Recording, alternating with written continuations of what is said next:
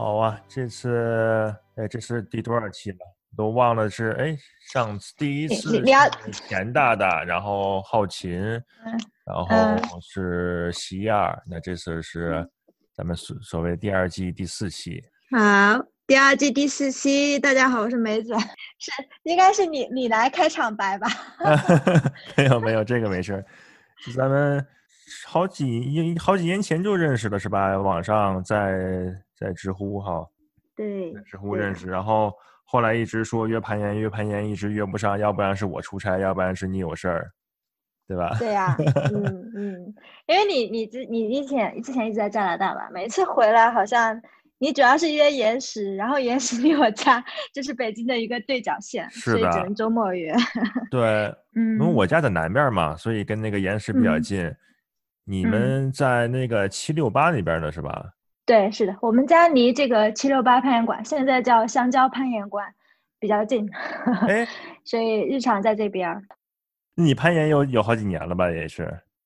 呃，我攀岩应该有，想想啊，从哦，是二零一六年七月份开始攀的，我印象非常深刻。二零一六年七月二十一号，第一次去到了，第一次去到了北京的七六八岩馆，所以加起来，我现在应该是有四年半的攀爬年龄。但是就是我的 我的攀爬水平完全对不起我的攀爬年龄啊！我可以我我可以讲讲我接触攀岩的渊源。我其实也挺想知道你你接触这一块的的源头是什么？呃，我对啊，你那记得那么清楚，七月二十一号能精确到日子，那肯定是有一件大事发生啊。嗯嗯呃，对，有大事发生。嗯，其实是这样的，就是因为我自己的本职工作是做内容相关，然后当时呢是。呃，正好是做了一一个内容是关于攀岩的，就当时是联系了知乎上的一个攀岩运动员，叫三文鱼，他实际上在攀岩这个圈子也非常有名吧，应该是非常厉害的一个人。当时就给他做了一本书，然后是在讲他攀岩的历程。然后他其实当时的写法是相对来说是比较时间线式的写法，就从他第一次在上海接触了攀岩，然后到。逐渐的去开始去阳朔去进行野外攀岩，然后到开始去参加比赛，然后直到说后来他跟那个伊思婷去北美那个沙漠里面的高塔去攀岩，就逐步的去走向野外，然后到现在他在 Border 去生活的一段经历的一个介绍。就其实说我现在回头看，从内容策划的角度来说。它是一个相对平淡的一个选题，但是在当时就是这个选题就突然击中了我，就是我在读完之后我就觉得，嗯，就这个人非常的执着，就他当时就是说被攀岩这个事情，就是被被他击中了之后，就一直就选择了这个事情，并且在持续的在享受和坚持这个事情，这个东西非常触动我，但是我自己也明显的感觉到我当时在操作这块选题时候的我自己的不足。因为我自己 当时是一个非常没有运动细胞的一个人，我我其实不太能理解做极限运动的人，他们心里在真正的在经历什么。所以我在去给他去操作这个选题、写文案，然后做推广的时候，我虽然能够去 get 到一些关键词，但是我觉得我并没有真正的非常的理解这个事情。所以我觉得我为了说让我自己的体验更丰富，也能够说对这个选题的。对这种类型的内容的操作更加的丰富一点，我觉得我应该去尝试一下。然后刚好就七六八攀岩馆离我们家都比较近，所以当时我就去了这个攀岩馆。嗯，对，七月二十一号，这因为那本书是差差不多是七月二十号还是七月多少是上线的，然后大概就上线了之后，我就立马去进行了这样的一次体验，所以就记得非常的清楚。你那你第一次爬的时候你有什么感受啊？第一次爬的时候就是啊，菜鸡中的菜鸡，呃，因为我我第一次去到岩馆的时候，我就当时就惊呆了，我就看大家在那爬，哇，就一个个身材好好啊，就是其实。嗯，在那个时候，就就五六年前，我觉得可能也因为我不在这种运动圈子里，所以我身边其实有很少有那种肌肉很强壮的女孩、男孩的状态。因为我之前健身会比较少，所以说，嗯，很少去身边其实比较少去见到说一些，嗯，经常健身啊，把自己的身材练得比较。呃，有比较有肌肉的这样的一身材的人，所以呢，进到严馆之后，我就感觉进入了一个，嗯，身材非常好的男生女生的这样的一个森林里面，然后就觉得非常的惭愧。对，当时看着自己的肚腩，然后看着自己，嗯，就是嗯，基本上没有什么运动细胞的状态吧，就是会觉得很惭愧。但其实这个也很正常，是就是对于自己的身体的这种 shame，但是。在进行了攀岩之后，我很快发现，就是这帮人我非常喜欢。他不会因为说你没有什么运动的基础，他就会觉得怎么样，或者说要向你炫耀他的肌肉啊，炫耀他的嗯 技巧有多强啊之类，而是说会非常欢迎说你加入这个攀岩的队伍，大家一块儿来进步。所以在当时，我我我个人感觉我是受到了非常友好的对待，也给了我一些信心去进行练习。所以慢慢的就开始就。入了这个坑，哎，你是怎么？你你说，你说啊，我我们一开始刚来加拿大的时候喜欢拍照嘛，这边出去走一走啊什么的都比较好。然后有一帮喜欢拍照的朋友，然后就出去徒步什么的，然后野营。后来觉得徒步野营没有什么，嗯，应该再再多发展一下吧。然后就开始攀岩、爬山，有一点运动基础。但是我周围没有一个人是攀岩的。当时就拉着我们徒步那帮小朋小伙伴一块去，呃，这个攀岩，然后基本上那帮朋友没有坚持下来的，后来就我就我大就我玩下来，然后后来去户外用品店打打工，呃，加拿大这儿加拿大雪山俱乐部啊，然后大学里边有那个户外社团啊，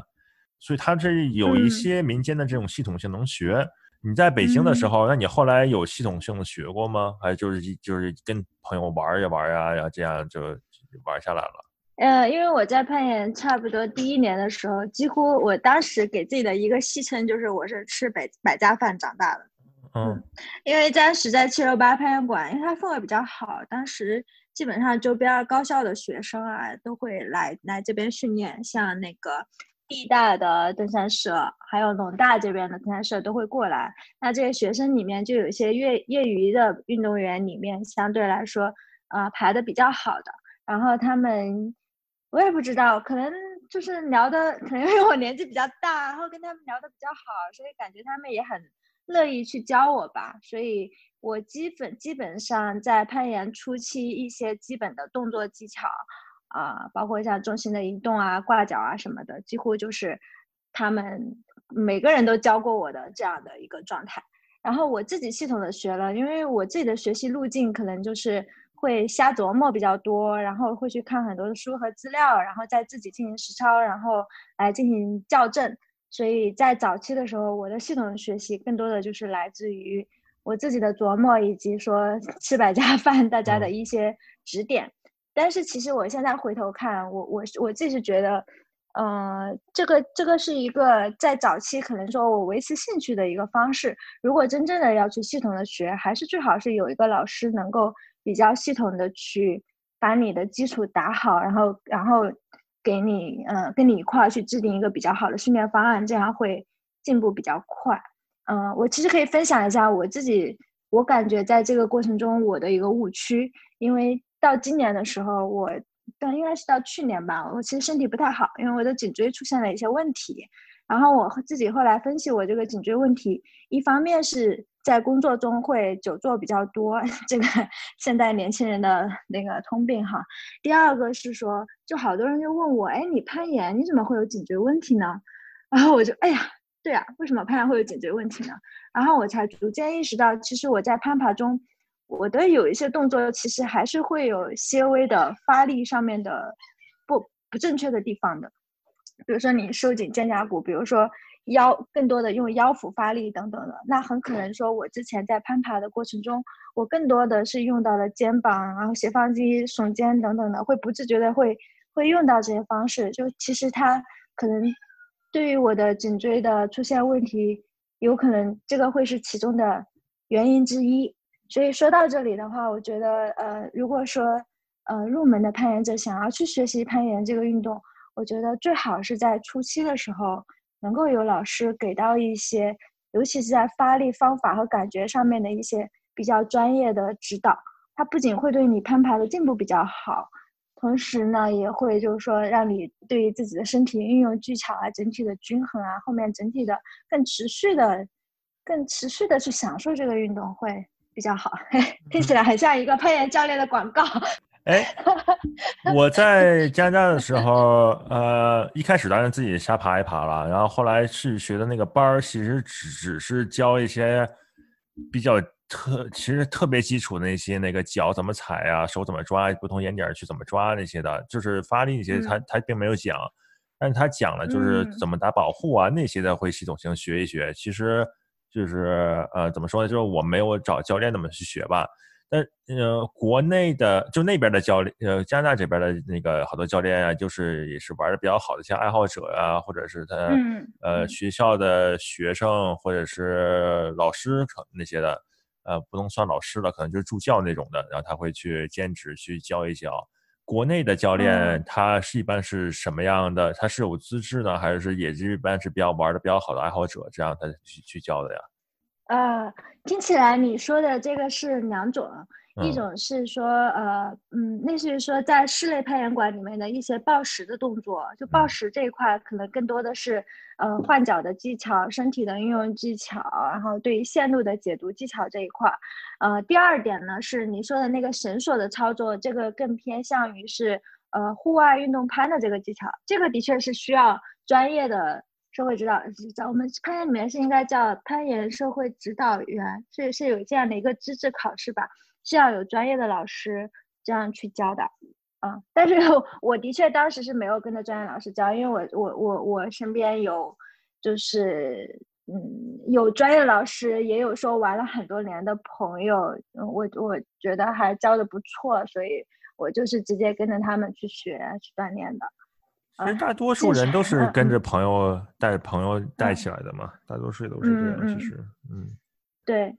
嗯，但是绳索操作，我觉得这个，嗯，我就个人判断吧，我自己是倾向于说，还是要去找，就是尽量是有资质的人去教，因为我们自己有时候在在户外攀爬的时候，也会看到说有一些人他们带朋友来爬，但是就很明显的感觉到这个带朋友来爬的人，他自己在。绳索操作啊，在处理冲坠的这个距离啊，啊等等这方面，他自己嗯，包括说给绳儿怎么样去给的更有节奏啊等等，他自己都还没有处理的太好。就是我们当时在旁边就是看的非常的心惊胆战，嗯，所以就是我觉得还这一块，嗯，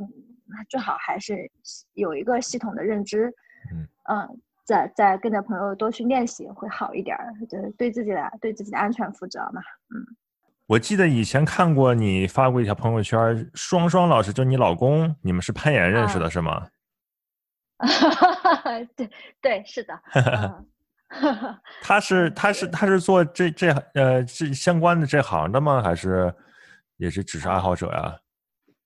呃，他目前只是爱好者。哦。嗯，他是这样的，他在大学的时候。龙大登山队的，当时登山队的队长，所以说他是攀岩接触攀岩应该有嗯八九年的这样的一个状态。然后他当时做队长的情况下，他是主要负责技术这一块，就是就是你刚刚说像这个雪山俱乐部里面的一些技术指导啊什么的，他会他会比较在这一趴啊。因为当时是学生嘛，所以嗯就可能也没有想着去考证啊什么之类的，但是。从嗯，从目前严管整体的状态上来说，他在这一块其实是做了很多年。就是我也在督促他今年好好的去 考个证，还是要跟着国家的系统走。然后呃，他现在的状况是他自己是有本职工作的啊，然后在业余的时间呢，会因为这个严管离家比较近，然后也有很多的朋友在这边，所以会去给严管帮帮忙，然后偶尔帮忙上一些公开课。然后在上公开课的过程中呢，就发现说有一些新新来的学员，呃，也想要去更系统的去学习，然后想要跟着他去练习，所以说他就开始，嗯，去开发一些课程，然后去带着这些学员来进行学习。那说到开发开发课程这一块，嗯，我自己看了一下，目前的课程开发主要是。就从业余业余严管的角度来说，哈，主要是各个严管在开始开发自己的系统的课程，但是的确是市面上没有一套成型的学习的标准，可能就是呃像国家攀岩队啊或者国家攀岩教练，他们是会有非常专业的教程的，但是这些流落到民间的资料，然后再进行更适合业余运动员的训练的呃系统的课程，可能是比较少的啊。不过也现也在近几年，因为国内你知道岩石攀岩馆开了之后，它实际上是非常大的带动了国内的攀岩运动的发展。也看到说岩石它再去引进一些日本的一些攀岩的教程，然后想要去。翻译，然后应该也做了，也是好像是出了一本书吧，我好像前段时间还看到，就做了一本书，就是教一些新的运动员去进行系统的训练。就说到这一块的话，其实日本的攀岩馆在这一块做的非常的好。你去日本的像嗯 B pop，呃我我名字老是记不清，anyway 就是去到日本的岩馆，基本上可以看到他那儿卖的书里面有录书，然后同时也会有一些攀岩指导书这一块，就他们还是做的很系统的。哎，所以说你学习这个的路径是什么呢？嗯，在学校的时候是跟朋友去徒步嘛，主要是，然后后来是在那个加拿大学生俱乐部，呃，做了一年会员，然后跟他们出去玩一玩啊，有一些他们有一些课程。后来的话，基本上就靠自己摸索了。我去那个 MEC 呃货运品连锁店打工打了半年，主要就一边玩一边去拿些折扣买装备嘛。在那边就认识一些人，然后我们现在一直搭档，呃，Jason 都是那时候认识的，是一块玩了有现在六七年了嘛。嗯嗯嗯，看你写过，这所以说可以理解成说这些技术的学习，一个是说，嗯，靠更有经验的攀登者的的指导，嗯，对吧？就是线线下的指导，还有一个是说听起来是说看看视频会比较多。最近在朋友圈里面有个小姑娘，她做了一一套。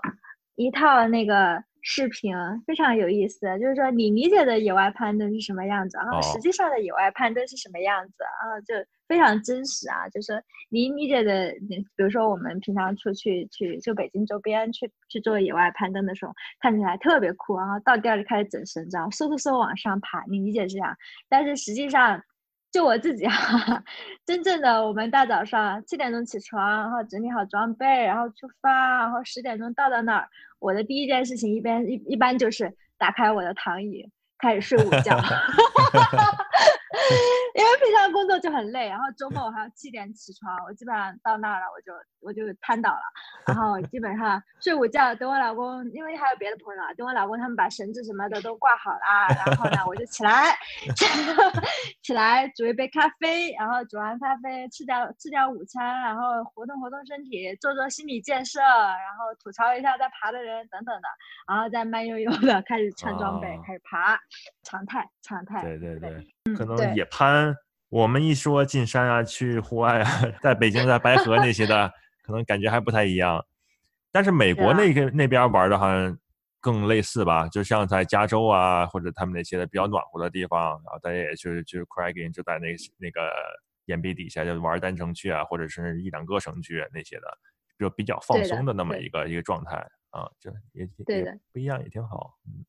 嗯。这其实暴食运动应该是这些运动派里面的一个分支，因为其其实我现在会呃日常会爬暴食比较多，因为你你去出去一趟野外，然后弄一下这些装备，然后弄绳索，就像我说的，我可能到那儿我先累瘫了，然后可能到了当地我也就能爬两三个小时就回来了。但是暴食会相对来说比较的简简约啊，你。背上一个报时垫，然后找到一些线路，然后就可以开爬了。所以它它所以它也是一种攀登的方式吧。在北美的那边，我们应该我们是一九年的十月份去了一趟洛杉矶，然后当时是去了那个 Joshua Tree。Joshua Tree 里面对非非常多的那种那种大石头，就是它是一个报时非常非常理想的一个地方。然后当时就就是挺惬意的，嗯，我们就就是在当地的那个小镇租了报时店。然后每天早上就开开车半小时到那之后，就基本上你就可以爬一整天，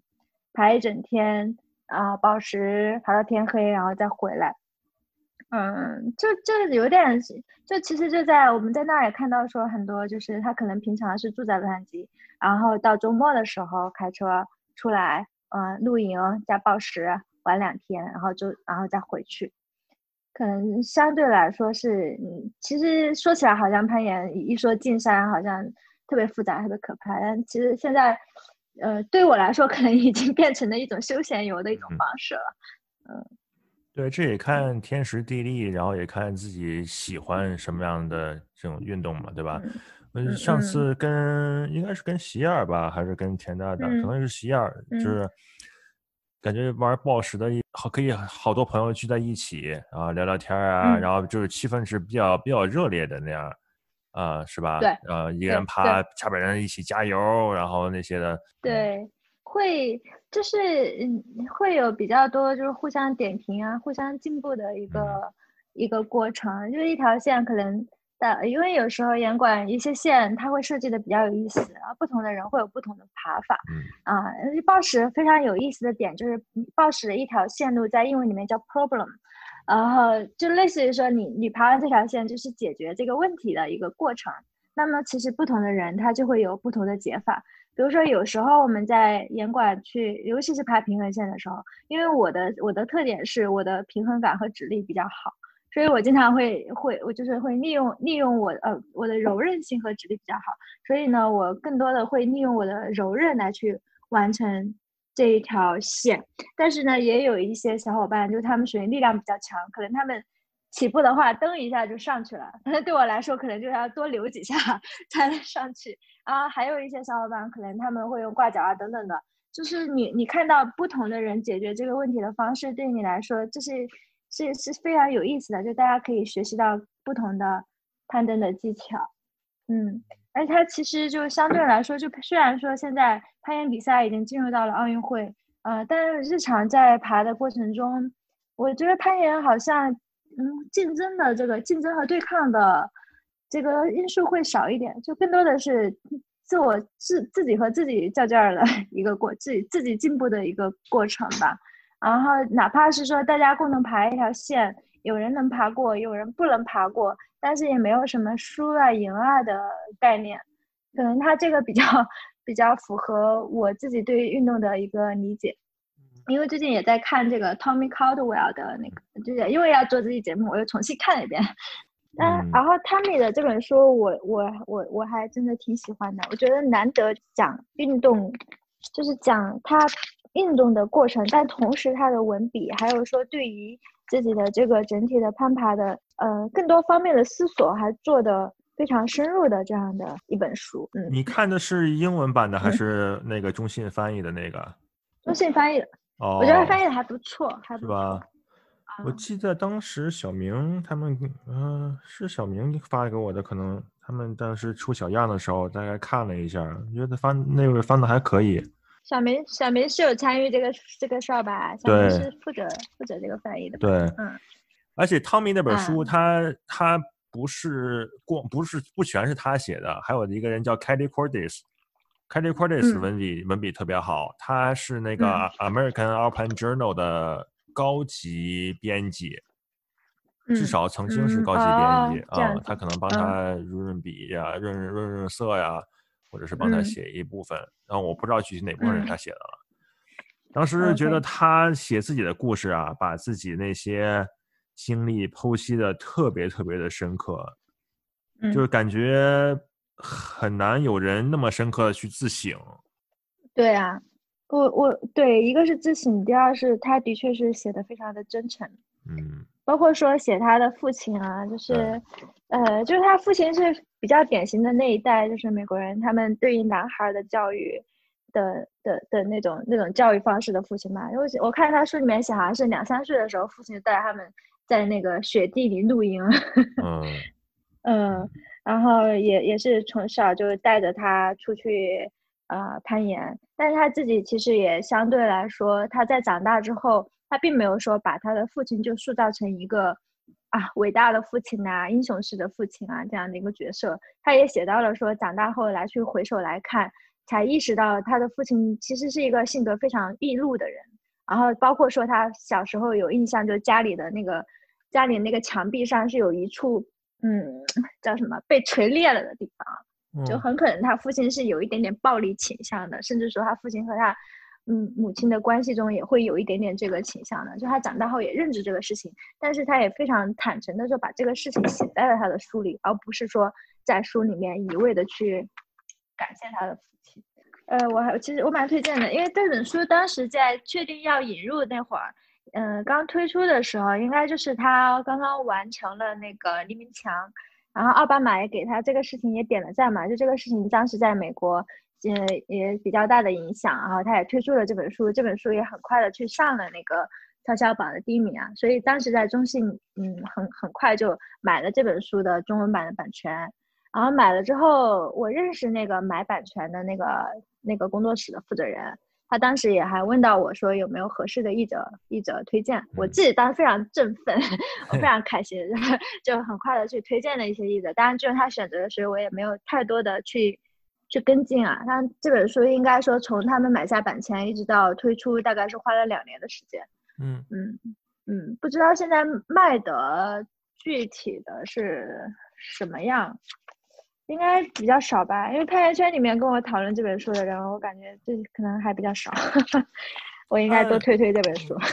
抛开这本书来说的话，就是很多其实登山人、登山登山家呀，还有运动员写的这些书，其实都非常好看。嗯，但是不是对啊，这东西不是每个人都能都能都能领略得到的。我刚入门的时候看过这个 push，然后现在再去回头去看的话。很多他写的那些传达的意思，第一遍时候看的时候，实际上是没有没有没有领会到的。那个 Alex Honnold 那本书我没有看，那本书我也知道翻译成中文了，但是那本我看了两遍。哦，有人说那个就是就有人对那个书的评价比较一般，然后反正我就一直拖着没看。你说他是不是就是我？不，好像不是，不是你，是那个 Jason 跟我说的。Jason 看了那本书，他觉得写的一般。但是 Alexander 的特是这个特别喜欢看书的人，其实，所以他那个文笔应该不会太差。后来看了这本，他那本书也是跟人，你好，他那本书应该也是跟人合写的，就跟 Tommy 这种，应该也是找了人一块润色。但是他那本书是这样啊，就是。因为在 Free Solo 在国内上线了之后，就是就是那个 Jimmy Chan 拍的那个纪录片上映之后，那本书中信又拿出来重新去推了一下。哦。但是实际上他那本书里面写的并不是他这一次的那个 Free Solo 的线，而是说在早期他完成的那个啊叫什么月亮拱壁 Moon 什么，Anyway 就是几年前他玩他在 Free Solo 这个领域刚刚开始有名的时候。然后写的一本传记，所以其实就是纪录片里面呈现的很多东西，在书里面没有的，包括他那时候的女朋友都还不是这个小三明。嗯，不过书里面，我回忆一下，我当时看过，我我感觉是 Alex 他在情感的表达上，他是不太不像 Tommy 这样。哦，这样这样这样丰盛的。其实看书的时候，有的时候跟看电影一样，有那种主角效应。其就即使就有些电影里边看，即使主角他实际上是一个负面角色，但是也容易把自己给带入进去，也容易嗯，就去跟着他的那种想法走。当然，当然这里不是说 Tommy Cowell 是那个是个反面角色了，他也是很那个很那个呃很好的那么一个人嘛。但我觉得可以，嗯。有条件的话，可以多看一下别的几个那个攀岩运动员，因为他跟他跟 Alex Honnold 的他们其实攀登风格，我就从我的那个角度看哈，我觉得是比较相似的。就像 Yosemite 啊，是那种不是特别的野外的那种地方，在攀岩啊，去追求难度啊，或是难度啊这些的，你可以再看一看别的，嗯。呃，可能 Lin Hill 可能那个那本书其实非常好，他那个跟 Tommy 有一些类似，然后其他的其实后来我还看过几本别的书，像 Barry Blanchard 的自传，Barry Blanchard 那本那本叫 The Calling，是我最喜欢的。其实。它可能跟我一个是跟我们爬的那些呃，就是环境是比较类似，然后路线也比较比较类似，然后他们他喜欢的路线都是我们也我跟 Jason 啊特别喜欢那种路线，然后还有其他的像。那个有个叫爱的爱的，他好他的姓我老忘，V 打头，V Virtus 还是什么？他是那个美国第一个呃无氧登顶十四座呃全部十四座八千米以上山峰的第一个美国人。然后他的那个读的时候啊，就是觉得，哎呦，这个人真厉害啊，他的目标坚定啊，什么这些的。但是后来你也想再想一想，觉得这个人用。英文说就是 peak bagger，就是他一定要把这座山峰征服了，你知道吗？他就说你爬完这个山了，然后他就是可以把它写到自己履历里边然后就是这样子，对。然后每一个山呢，它是都是会找最捷径的办法，呃，不是不是最捷径的办法，是最简单，就是成功率最高的办法去爬这个山。嗯，他是选择路线的这种，呃，这种思路啊，这种攀登的风格啊，实际 上并不是我喜欢的那种。呃，可你当然每个人有不一样自己的理念，他喜欢去爬什么样的这种这种这种这种东西了。你看，说阿里桑罗他喜欢去 free solo 啊，然后然后有的人可能就是暴食，像那个什么 Daniel Woods 他们他们就暴食非常厉害啊。北美还有个那个南哥嘛，他也暴食也很厉害，他好像现在爬两条 V 十四了，嗯，是华人里边比较比较厉害的，反正就是。嗯，不一样的人，还有那个像一个意大利人叫 Simone Moro 啊，是 Simone Moro 是吗？发音的吗？忘了。他就是他只玩东盘，在喜马拉雅、呃尼泊尔啊、印度啊玩东攀，爬八千米以上的那种山峰。东攀的话，难度就直线指数型的上升了。啊，因为冷啊，雪崩啊，然后那些的就条件特别的恶劣，所以就每个人的那个风格不不是特别一样。我觉得可以在呃，对，多多多看几个不同的人，就就能找到他们那个区别。对，是的，呃，其实他在书里面也有讲到，在美国早期攀登的时候，其实呃，包括说运动攀，应该运动攀最早是在哪？就是说，其实对于说运动攀这种方式，大家都是会有非常多的争议的。就比如说岩壁上，我在攀登的时候，我要不要去打岩钉，要不要去借助器械这种事情，其实在攀岩里面也会有不同的流派、不同的争执。那有一派就认为说，我我就是我要尽量的不去破坏岩壁，然后有一派就认为说我只要能爬上去，我可以各种方法都去用。那大家都会，就是这个圈子，你你。每个人的想法都会非常的不一样，然后其实，在经历了这么多年的发展，它会也会有各种各样的流派存下来。我觉得这个是非常正常的一个事情。对，哎，当然你你刚刚说的这些书，我觉得我觉得挺好的。回头我给你那个单子下来看一看。对，下来我们我们我这这期节目之后，我们我们可以列一个书单。对 对对对，那其实其实盐点盐点之前做过这个事情，就国内有公众号叫盐点嘛，之前是。应该是请季云吧，他也是一个攀登者。季云他写了一系列的书单，然后一系列的啊纪录片、电影的单子这些。嗯，我觉得我看的那些可能对国内来说比较冷门，但是这边就北美或者欧洲，他们这些人的名字可能更稍微更熟悉一点。呃，是因为他没有中文版，就是是就因为出版社在引进的时候也要考虑一些。销量啊，等等的吧，所以说可能会中文版会少一点，接触的也会少一点。我觉得就算国内嗯，北美这边出版那些书的那个出版社，可能我觉得他们也不太挣钱，这个还是比较小众。其实 我觉得不太挣钱。嗯，对，这又是另外一个话题了，就是出版出版这个领域，呃，小而美的出版社如何存活？就是因为其实，在呃，孤身绝壁的时候，应该是当时是有个尝试吧，应该当时应该是有个小工作室做的这本书，他就专门做一系列的攀岩相关的书，也不知道现在活得怎么样。比较难，嗯，喜欢的东西不挣钱，挣钱的东西不喜欢。嗯，啊，对对，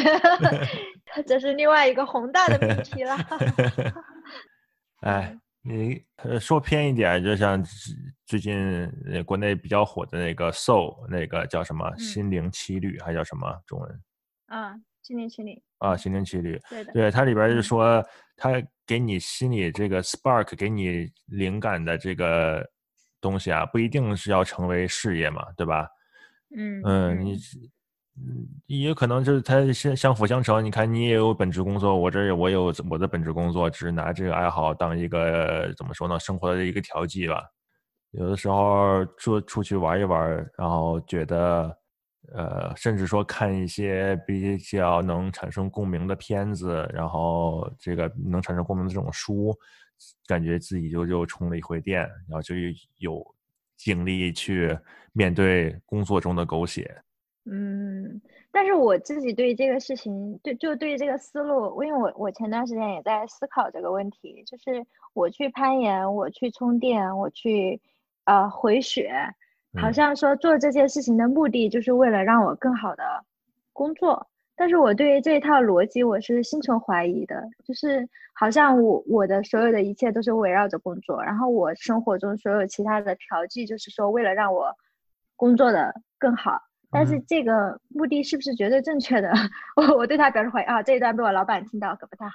没关系啊，这是 这真实的想法，他才知道怎么这样。就是就是因为如果说你你认为说。啊，攀岩也好，或者说嗯，看电影也好，它都是围绕着工作的这个目标而去的话，那实际上是默认的说工作是你的重心，其他的都只是调剂，是为了让工作本身做得更好。呃，当然我知道你可能不是这个意思啊，就是我我想说的就是说，嗯，一说他是不是绝对重心？嗯，对，可能对于你们创业者可能理解不太一样。然后第二点是说，我在做这些事情的时候，我的目的真的是为了，只是为了让我工作更好，还是说我的目的是是是更摊平儿、更更更摊平的多个目标并行的这样的一个状态，会让自己更好一点？呃，怎么说呢？呃，如果说从纯功利的这个角度想哈，你你你。在呃爱好中充个电，然后更好的去呃工作。其实工作也工作更工作上这个怎么说更高效啊？这个 performance 更好啊？对，也是反哺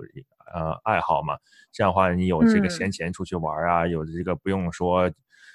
拼命的加班去再多挣一些钱呀这些的。呃，它两个中之之间是互相，我觉得说是一个互相反哺的这个过程。呃，我以前听过一个人说，他生了孩子以后啊，呃，他再回头去看工作，这角度就完完全不一样了，因为他就发现工作并不是生活中的全部，啊，你这别的生活啊这些，他才应该是中心。所以你如果把，呃，就撤回一步，离得站在一个更远的角度去看工作，没准儿，呃，怎么说呢？可能能更看到更大局的东西吧，啊。嗯。但是也可以从工作中找到他自己的一些乐趣。工作也是，啊，工作也是，呃，可能说大一点，略微自我实现以及找到成就感的一种方式吧。嗯嗯。我刚开始，说实话，刚开始玩要玩攀岩，要什么那些的，很大一定比重是就是就是本性想装逼的这么一个心理。想去呃特立独行啊，想去吸引别人注意力啊，什么这样子也有有很大一定比例了。但是玩的时间长了以后，如果说真能踏实踏实踏实下来玩几年，然后你才会发现，因为以前我们都是出去要拍照啊，要怎么样拿相机呃发朋友圈。对，现在我出去都不带相机了，有的是这在路上都手机都懒得拿出来拍照。哎，你说的这点，我我还跟你比较类似，就是的确是一开始就觉得这个东西很酷嘛，而且攀岩很容易熬出来各种奇怪的造型，可以去发朋友圈。嗯，所以刚开始学的时候，就就的确是多多少少带有这样的一种心理。但是现在的确就是我更多的就是自己去享受这个乐趣，而且我现在我会更倾向于说，嗯。希望说这种乐趣也能够说感染到身边的朋友吧。我现在会比较倾向于带身边的朋友一块儿去玩这个，甚至说我今年会有一个一个小小的计划，就是我每一周去带一个陌生人去接触攀岩。哇，带同事啊，还是说什么？啊，都可以啊，就是可以联系我，然后我们 就。对对对，因为是这样，就是当然就是去严管，就是你自己入场费啊、租鞋子啊，这个你自己搞定。但是我也知道说，新手一般去严管，实实际上，嗯，难的不是怎么爬，难的是心理障碍。就是你首先把自己从家里的从家里拖到严管这个过程，可能你需要一定的心理建设。然后你到了严管，你在那不知所措的看着大家在墙上飞，然后不知道从 从何开始，这也需要一定的心理建设。那可能我做这个事情，我主要是第一说，我我我愿意带你来，然后我们俩约一个时间，我给你，我们有一点点动力可以一起去爬。第二是说，你到了严管之后，嗯，可能给你做一给给你做一些非常初步的，就是上墙要注意什么呀，然后一些初步的一些引导，让你感受到这个攀岩的乐趣，然后你再判断你自己是不是喜欢这个事情。如果喜欢的话，后续的话你再再再自己去做这个事儿。有一点怎么说呢？嗯，我我想做这个事情，主要是一是督促我自己，因为我。去年身体不好的时候，就是有点恶性循环了，就是越身体不好，越不想爬，越不想爬，身体越不好。但如果说我能约约一个新的朋友一块来干这个事儿，可以督促我自己，也可以去爬一爬。第二是我会发现，你你就就有一种教学效应嘛，你在教别人的过程中，实际上你自己会重新思考很多。就比如说你你教别人怎么发力，你去观察别人在刚入门的时候是什么样的一个状态，然后该如何去引导他去。认识这个事情啊，在这个过程中，你会对自己的攀登会重新进行一轮 review 和思考。所以，嗯，我我今年应该会下周吧，我来我来想想怎么去启动这个事情，然后做一做。你你可能像呃你说的之前你身体不太好的时候，可能就最开始那启动的那几步，呃，可能还需要自己或者是外力去推你一下，然后让你去启动起来，但是。带起来以后，你有这个，你有这个 momentum 了，你就自己现在就会变成你一周如果不去攀岩的话，就会觉得是不是就会觉得浑身不舒服那种？对，是的，嗯，啊，我站起来。对，有的人，有的朋友说，哎，你怎么坚持运动，坚持健身啊，什么坚持攀岩啊，什么这些，人家觉得很纳闷，这些东西需要坚持吗？你不让我去的话，我我。我会受不了，对对对对对，就是就是给到一个尝试的路径吧，同时也自己也督也也督促一下我自己调养 身体。另外，其实我觉得，嗯，我现在越来越觉得，因为因为因为在做内容这一行之前，我是做教育的，我越来越觉得，就是基础教育是一个非常重要的事情。你在去入门一个新的事情的时候。呃，刚开始和你一块玩的这个人，他所传递给你的理念是极为重要的。就比如说我在刚开始攀岩的时候，那大家传递给我的理念就是说，啊，攀岩没有胜负，就是这这条线路它就是一个 problem，你你自己去用你自己的各种办法去解决，甚至你能想出来多种解决方案，它会非常非常有趣。然后当时教练在给我讲这个事情的时候。呃，也不教练嘛，是朋友吧？给我讲这个事情的时候，我其实是多少会有一点被感染的。就是我，我觉得他真的就好喜欢这个事情，而且他在寻找各种各样的解法的过程中，他自己是享受到了极大的乐趣。所以这个事情，就这种乐趣，实际上就有点像一个，就像你说的 soul 里面的 spark 一样的，就是它就像一个 spark 一样，它让我在攀岩初期就是奠定了一个理念，就是这个事情是。是去寻找乐趣的一个过程，去寻找各种解法的，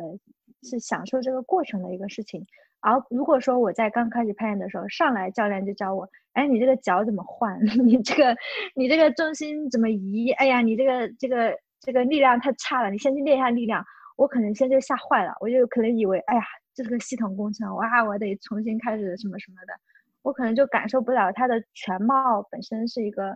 什么样的东西，就不会走的那么远。所以，呃，我我我想做这个事情，也是说希望说这个人他在接触这个事情的过程中，嗯，多多少少能够，嗯嗯，在接触一下新的这种我自己的一些想法，或者说他自己对于这个事情的困惑，我能够想办法，我也好，或者周边的朋友也好，给到一些解答。然后，哎，用那个 Climb On 攀岩馆的 slogan 来说，就是让更多人享受到攀岩的乐趣。啊，可能就会比较有趣吧。事情我我也不是说，呃，我完全没有目的啊。那我想要去获得，呃，在这个事情中获得乐趣，它其实也算作是一种目的。它只是说不对标到经济啦，所以也也没有那么的，也没有那么的，嗯，怎么说呢？就就就就就好像像做慈善一样。因为其这个事情，嗯。我我早期的时候，因为刚毕业的时候，我是在参加了那个 Teach for China，叫美丽中国，嗯，当时是去云南去支教了两年，嗯，在云南临沧就靠近缅甸的一个一个一个一个一个边境城市吧，一个边境的小村庄吧，教了两年的书，然后当时也就是很多人，你如果不了解这一块的话，就会觉得哎呀好崇高啊，然后你你你牺牲了自己的大好光阴，然后去去教书，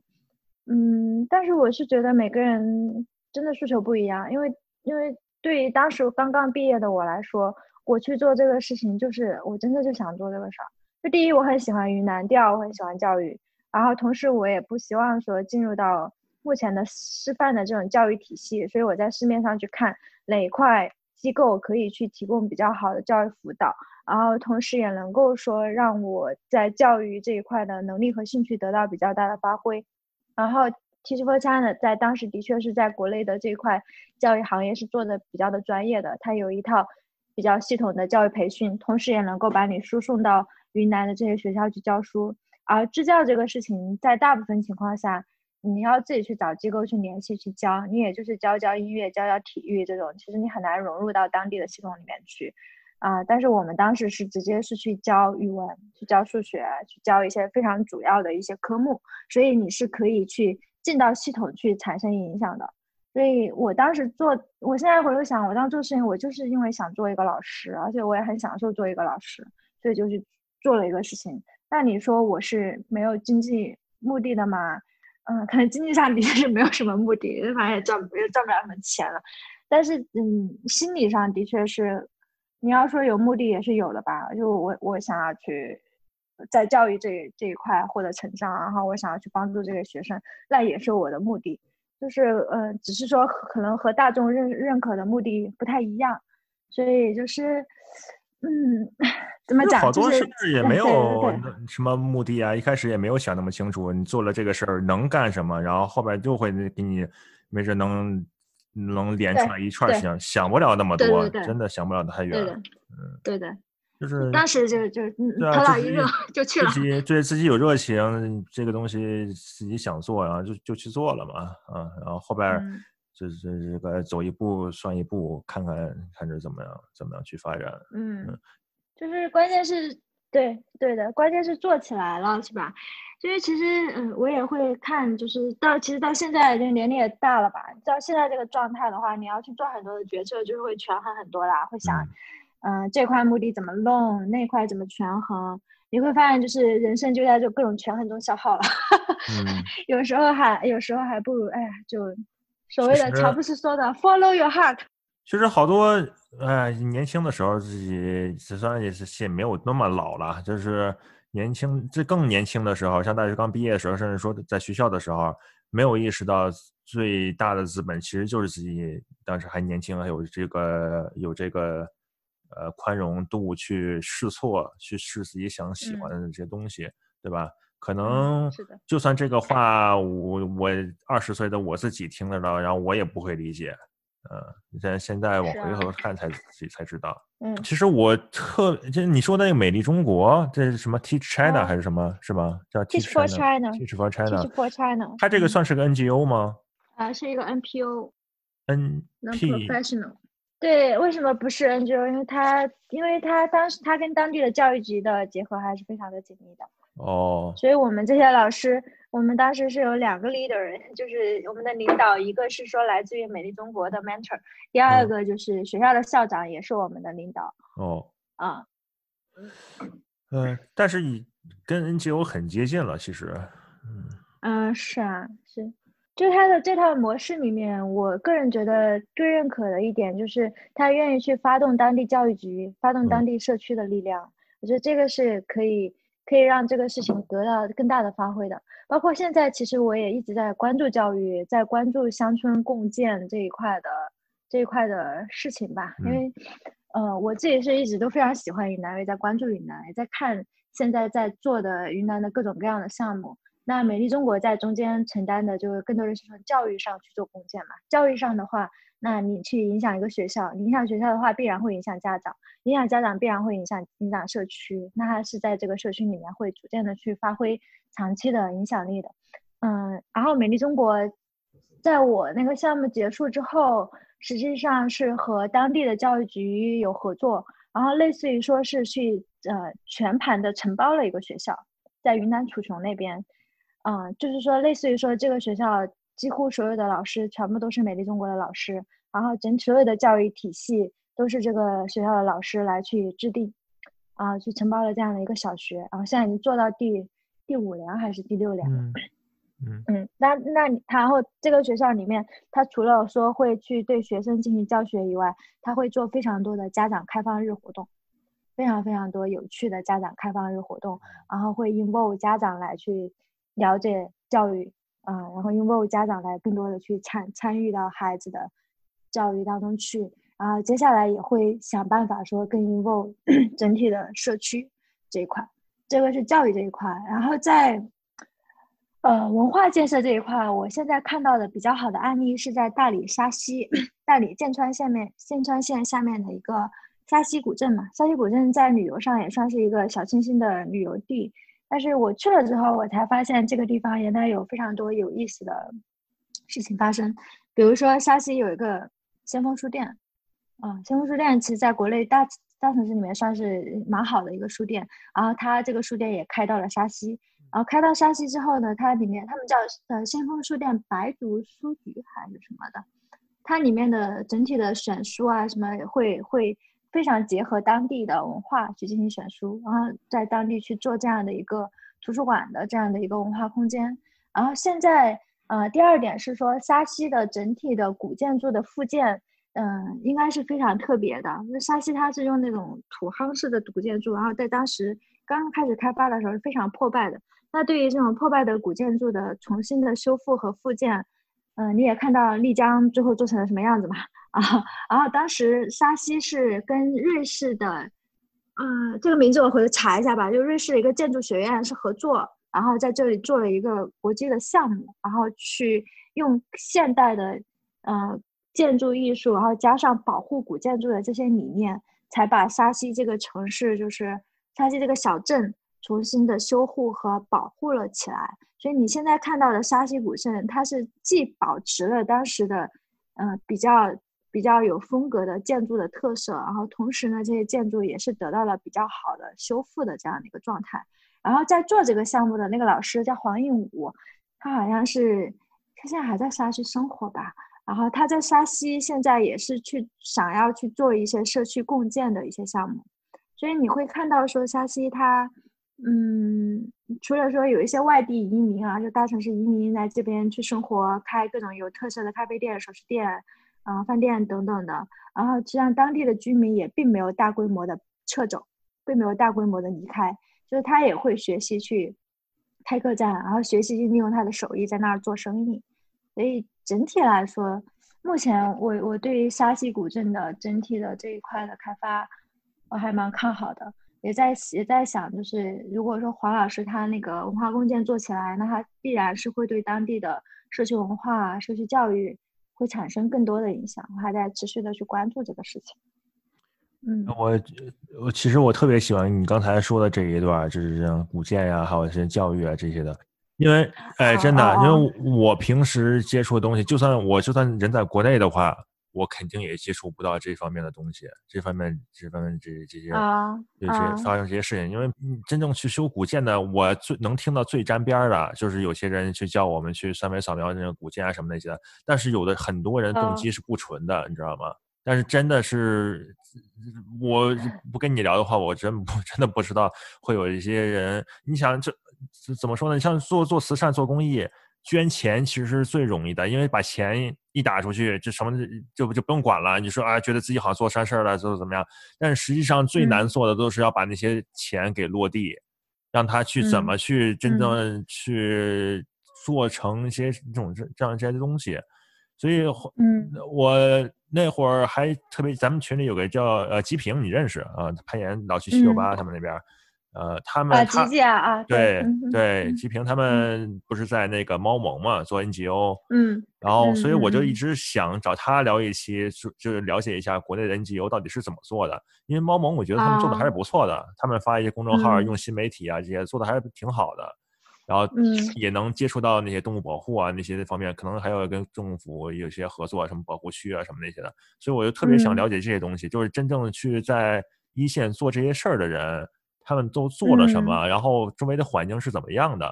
在网上，不管知乎也好，公众号也好，了解的信息还是太有限了。就是最能博眼球的，最能最有点击的那些东西，不管是我呀，还是可能 有些朋友啊，不是想了解那些东西，哎，你脑子就跟着他那些东西走了，你知道吗？你看那太多的那些东西，什么哎哪个又融资了，哪个上市了，然后哪个九九六啊，哪个死人了什么那些。哎呀，就是真的信息量太大了，而且就是脑子是就就就跟就跟这些信息流就糊掉了。嗯，这这这这是人的本性嘛，就是必然会被这些高点击的，然后看起来会比较吸引人的东西去吸引。就就是哎，互联网一直在说信息茧房这个事情，这个是必然发生的。当然这个扯远了，就是说，嗯，我去关注这个事情。呃，可能也是因为第一，我我比较喜欢旅行吧，因为旅行的时候会去会去想办法看资料，呃，第二就是我也是近几年才发现我自己的一个特质，就是我在旅行的时候特别容易结识朋友，嗯，我也不知道为什么，就比如说我前段时间去大理喜洲，他们喜洲那也非常有意思啊，喜洲是大理边上的一个。当初比较重商的一个古镇，嗯嗯，就是喜洲有非常非常当时非常有，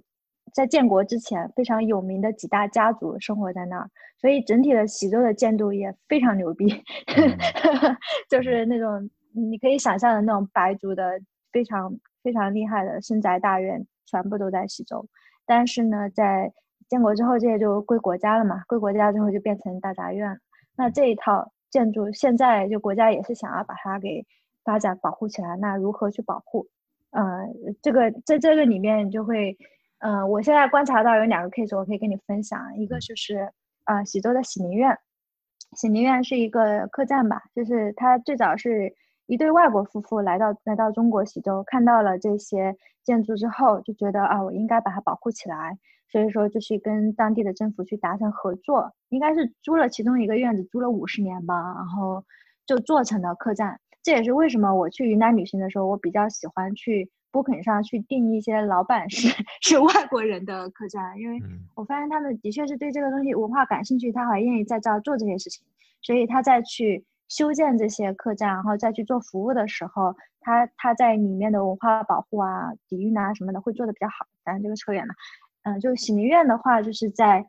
在这里面做的比较好。然后同时我也观察到，说喜宁苑它除了说是这个是一个客栈，它其实也在做一些社区文化相关的事情。比如说，他会组织呃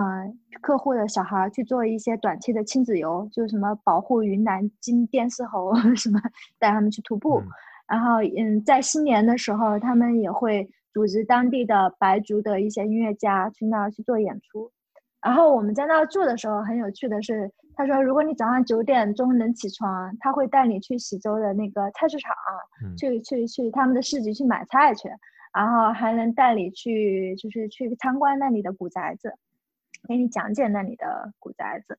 嗯，所以其实喜宁苑它其实，在外国人里面，它已经有一定的名气了。现在很多外国人去大理，他们都倾向于去喜洲待着。啊，然后同时他通过这个东西名气做起来，就当当地政府好像也有意说通过这个去带动整个的喜洲的旅游业和旅游业的发展，以及说这些建筑的保护，这是我目前的一个初步的观察啊，不确定是否完全正确。啊，这是其中的一个 case，然后第二个 case 是，呃，我在当地的时候去了一个叫架架设集，一个农耕艺术博物馆，嗯，它里面就是。应该也是和政府合作的一个一个非遗保护项目吧，就是想要去探讨说当当时喜宁院他们的整个的农耕文化是什么样子的，然后就做了一个博物馆。那我 就参观这个博物馆，我发现啊，真的是做的非常好，非常非常用心。呃，里面会甚至会有以前的那些农具的那种小小的模型，你可以去玩那些模型。还有说把那些种子整体的摆摆摆起来，做了一面墙。等等的，这个这个回头我可以去分享一些照片给你。那在做这个的时候，我就认识了这个农耕集的馆长，一个一个云南本地的一个男孩，他本身是红河那边的，是一个彝族人。然后我就发现啊，他对于整个的喜洲的建筑文化都非常非常的了解。然后当时好像是嗯，他最早是在昆明学了旅游管理之后，然后也在许宁院工作过一段时间，想要去推广行者文化。然后后来刚好就有这个架设节的这个项目，然后他就去参加了这个项目。然后现在我会发现说，哇，作为一个他挺年轻的，九九五年吧，然后都是一个人，就是他他就想的挺挺明显的，就是。就是我非常喜欢云南的这个文化，我我想要去推广这个云南的非遗文化，然后就是整天都在琢磨，说我应该去做哪些事情，可以让这个事情，嗯，推广的更好。就是你跟他聊的时候，你都能感受到，他对这个东西是真的热爱的。甚至我第二天我说，哎，这喜洲有那么多的深宅大院，就随便走几步都是谁谁谁故居，谁谁谁的大院，你能不能带我看看？他说没问题，就带你去四处去逛一逛，给你讲一讲，而且不要钱，是他自己主动说我不要钱。那就是会发现说，就是在在地的一些我社区里面，有一些人是非常想要去做好一些，把这个社区保护好，同时也能够说让旅游也发展的比较好的这样的一些事情。就这个其实让我非常的振奋，就是因为你知道，在大城市生活久了，就是，嗯，对，就是你的信息来源，就像你说的，就是来自于这个信息茧房，来自于互联网，啊，来自于你，顶多在就是来自于你的兴趣、你的家庭。但是你出去走一走，你看到在一些边疆城市 很边缘的地方，然后其实还有好多的小一些很有意思的项目，这些人正在推进、正在执行。就是就是非常好的一个事情，嗯，我也在持续的在关注吧，看看有没有一些可以做的事情，可以去一块玩起来的。哎，我觉得这些东西都是像以前我以前在国内的时候，还会看那个中国国中国国家地理，感觉，就是像那里边说的那些东西一样，就是比较偏的地方，然后就去拍拍照啊，讲讲历史啊什么，就感觉。我其实并不想把它。把它表现的好像非常有有就就是什么什么异异国所谓的什么地域文化那种，并不想做这样。我只是一直在思考，就是因为城市化是城市化是美国应该各个各个国家都会经历的一个进程嘛，对吧？大家都想要去城市发展，城市里面的机会更多，然后嗯，都进入到了这个系统里面。那在这个城市化的系统之外，中心化的系统之外，这些地方还在发生的一些什么事情，然后。然后有没有可以结合的地方，让它能够结合的更好？它倒不不一定是一个文化样本的一个一个呈现。对对，就包括说黄应武，就他们他们去做这个古建筑修复，然后他们其实也做了很多，就是帮助当地的村民，嗯，就是说去呃了解客栈的怎么运作，因为他们其实非常不希望的就是说。嗯，喜洲沙溪这个地方整体发展起来了，然后当地人呢就把房子租出去了，然后就靠租金来租钱，然后当地人就不在这儿生活了。他们还是非常坚持说，这个还是你的家乡，我更希望你依然在你的家乡生活，然后同时呢，这个社区也能够说，嗯，活得比较好。就别别就是最后的发展途径就是大家大家都卷到了大城市的这个系统里，然后乡村就变成了一个。浙江义乌一条街，像丽江那样的一个一个状态，挺可惜的。我觉得这些才是国内的优势啊！每个地方有自己的文化，真真的是，嗯，不是光口头上说这个地方有文化，它是有有有细节在里面的。你要像在国外，你是有些说羡慕国外有什么这科技那个大公司，然后或者是攀岩的时候，我们说羡慕。呃，加拿大、美国国家公园有这么系统的那那种救援措施啊，然后那个给爱好者提供的这些方便啊，什么路线啊这些的，其实国外太模式化了。你要是哦，你看你在美国的时候，你出去玩，你发现每个小镇长得都差不多，一个沃尔玛，然后一个麦当劳，然后一一片居民区，然后一个市一个镇中心。就全都是模块化的，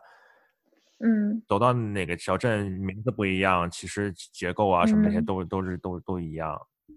嗯，所以没有这些变化，然后它也没有这个从以前呃老的时候发展出来的这么一个背景。哎，说到这个，说到这个，我想起了《Real Rock》，《Real Rock》是一五年还是一六年？里面有一集是讲那个石油小镇的，不知道你有没有看过？那是正是挖煤的吧？是他们暴食那帮人是吧？那是挖煤的镇。对对对对对对，就是呃，他其实有一点这个意思，就是说一帮攀岩的人，他们如何去有点激活了这个这个已经已经 没有什么活力的这样一个社区，对吧？那是一八年这个也非常有意思。哎，应不是一九年就是一八年的，嗯，对对，那个故事我也很喜欢。他怎么从一开始跟当地人冲突到合作，然后把这个嗯攀，他们是把攀岩文化给发展起来了，然后把一些人给带动进去，然后小镇又有活力，又又火起来了。哎，美国真的有好多小镇，就是经济转型啊，或者是结构产生变化，没有的镇真的是荒无人烟了。以前镇中心有些建筑，有些什么商业啊、商店啊什么的，就真的荒废掉了，就跟就跟开到那块儿就跟世界末日一样，人人都搬走了，这种镇就 荒了。嗯，那其实这个这这个说起来，那其实因为我们也去过丽江石鼓，就国内有四大攀岩攀岩基地嘛，就是。北京白河、丽江石鼓，然后广西阳朔，还有一个是贵州的格凸啊，就比较有名的这四个。然后当时我们就去了丽江石鼓，发现说其实事故也开始有一些变化了。嗯啊，石鼓已经开始有一些攀岩的人在那儿定居，在那儿生活，然后甚至带着当地人去攀岩。当然，就是这个可能需要更长的时间，以及说这个社区影响怎么做的更系统吧。我也在想这个事儿，但是已经。也也有可能就是通过攀岩这种方式，也能够去促进一些社区的变化。嗯，可能做起来会非常有意思。嗯，但还是得多元化一点。嗯，可能光说攀岩去带动的话有困难，但是有些人有热情、有有动力去做，也是做一步发展一步呗。不是说现在想。头头是道，给他计划好了，他就一定能成，对吧？嗯，一步一步发展吧，有一个媒介吧，才能才去了解这些东西。我就想起我小时候在北京的时候，呃，我那时候喜欢做模型，装坦克啊什么那些的，整个北京的地图都是靠模型店认识的，就哪个地方有哪个模型店。然后你像再长大一点，喜欢攀岩了，有些哪个地方有哪个山，哪个山好看呀，哪个公园啊什么的呀，靠这个去认识，或者去了以后才通过这些运动，得有一个真的有一个做的事情的一个媒介，才去了解这些东西。你看，如果如果不攀岩的话，我也了解不到，认识不到好多这些朋友，像浩琴呀，咱们群里一些朋友，然后还有你呀，对吧？如果说光在网上认识一下啊，认识了，然后那个。关注加个好友，其实并没有去了解。你想从有一个攀岩有一个话话题引进来，还才发现，哎，你还做过这些东西，你在云南有去做过这些东西，然后就去更了解到更多的东西，学到这些新东西，你以前意想不到的东西，可能就在你身边，但是却了解不到，所以。对，感慨一下是吗？对啊，所以要做。所以有些东西能给他写下来，能给他记下来，别人也要方便去听。啊，你这个倒是启发了我，的确是应该多写写。我就是嗯这些事情，因为我每次出去玩回来，嗯，就我朋友特别喜欢听我讲旅行的故事，对我也挺乐意去讲。哎。好多人都是有故事，但是自己平时意识不到，要不然就是懒得写、懒得说。然后你做视频也很麻烦啊，对吧？我看总说什么视频，哎，或者我我反正我是肯定去懒得做视频。我写点东西的话，有的时候可能还会写一些；视频的话，肯定不会去做的。嗯，做个播客也比较有意思，然后听，因为听起来也不累。行，我觉得咱们这期内容录的也差不多了，挺多的了。你觉得还有什么你想再聊一聊的，想再补充补充的吗？没啦，主要是我在说，主要是我在说。当然是你在说了，当然当然本来就是应该是你在说。我觉得我说的有点太多了。好，行，那今天啊，多谢梅子，然后咱们再录了一个多小时，我回头再整理整理，然后咱们再把它发出去，然后还有咱们书单还有那些东西整理一些一起发给大家。好的，谢谢金怡邀请我。多谢多谢，好，那先这样啊，嗯，完了啊。那今天先到这儿哈，拜拜。拜。